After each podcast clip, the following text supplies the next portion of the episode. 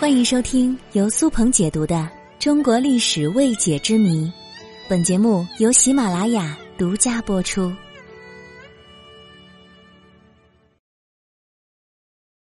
清军能打败太平军，为什么打不过八国联军呢？公元一八五一年，洪秀全在广西金田村率众起义，掀起了一场大规模的反清运动。史称“太平天国运动”。这场轰轰烈烈的农民起义遭到了清政府的残酷镇压，最终失败。而公元一九零零年，八国联军发动侵华战争，一路势不可挡，打进了北京城。最终，清政府被迫签下了丧权辱国的《辛丑条约》。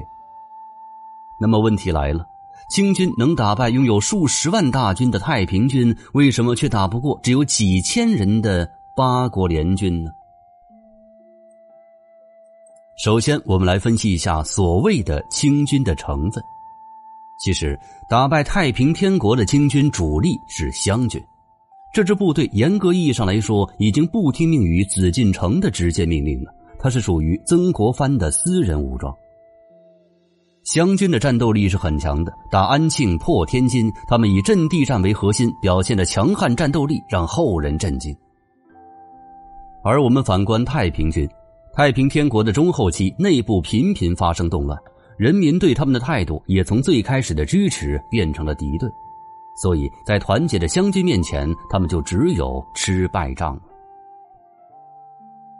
再分析一下清军为什么打不过八国联军。在当时，清军的正规部队主要有八旗兵、陆营军和蒙古骑兵，这些部队是清王朝能够直接调动的部队。但是在满清入关统一中国以后，这些部队便日趋腐化，战斗力是直线下降。作为封建军队，而且还是晚期的封建军队，他们的战斗力可以说是极其低下，士兵的思想落后，训练水平极低。而八国联军虽然也是松散的联盟军，不过却都是近现代化的军队，士兵们都是经过近现代化的训练的，组织纪律性是比较强的，所以在封建军队面前，往往会表现出压倒性的优势。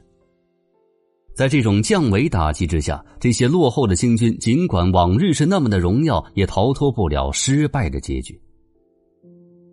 湘军和八旗军虽然两支清军不尽相同，而他们的本质是相同的。都是有着近代武装的封建军队，而太平军是典型的农民起义军，装备差、训练差，战斗力也是比较低的。八国联军呢，则是近代化的军队，装备精良，训练有素，士兵拥有极高的素质和纪律，与这些封建军队的战斗简直就是屠杀，所以便轻而易举的获得了胜利。而对于清政府来说，太平军和八国联军最大的区别，前者是心腹大患，后者是先界之计。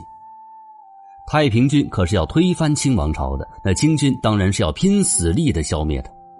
而至于八国联军呢，无非就是赔偿些银子就能送走的，所以清军并没有拼死抵抗。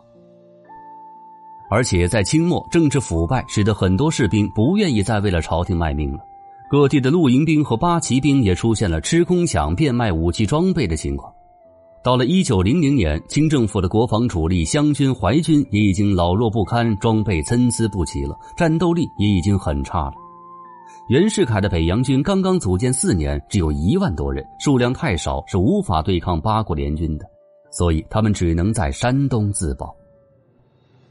另外，太平军是中国人，八国联军可都是洋人。